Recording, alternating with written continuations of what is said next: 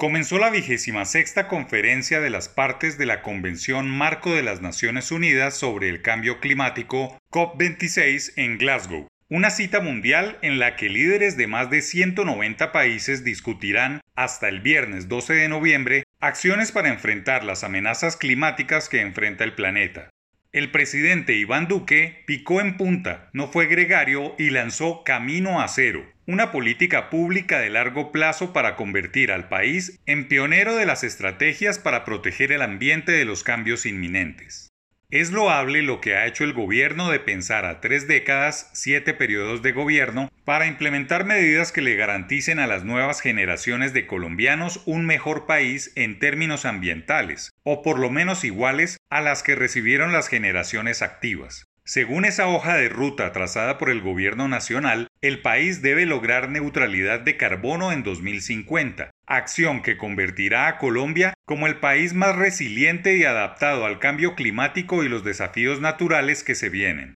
Acertadamente el presidente ha dicho que el camino a cero es una forma de mostrarle al mundo que no solo estamos comprometidos, sino que vamos a lograr nuestros objetivos, y no podemos esperar a construir el acuerdo, pero sí podemos ser un referente. La estrategia prevé nueve líneas de acción entre las que están ampliación del conocimiento, gestión integral de la biodiversidad, producción y consumo sostenible, transición justa de la fuerza laboral, desarrollo rural, marino y costero diferenciado, ciudades y regiones resilientes, matriz energética diversificada, movilidad e infraestructura sostenible y aumento de la capacidad de adaptación del país frente al cambio climático. Hay un trabajo quirúrgico muy detallado a largo plazo que se aleja de los discursos generalistas populares por estos días cuando los presidentes y candidatos dicen lo que la gente quiere oír. Obras son amores y no buenas razones, reza el adagio popular inscrito por Lope de Vega y que se aplica a este tema. Son necesarios hechos concretos en términos ambientales, no solo palabras. Por ejemplo, la búsqueda de recursos baratos para poder actuar, transformar y financiar.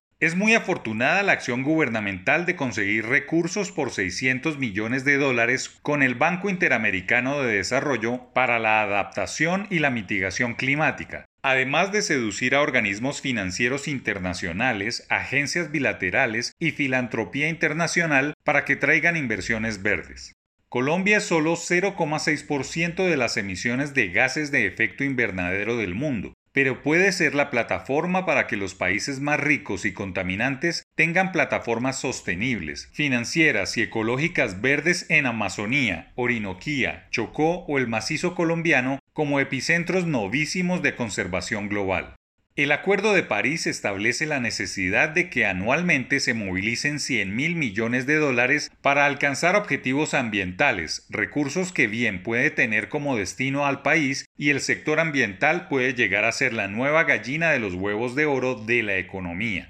Soñar con transformar al país en términos ambientales no es descabellado y sí puede ser un caso de éxito, pero para ello se necesita que quienes hoy compiten por la Casa de Nariño se comprometan con ese sueño verde.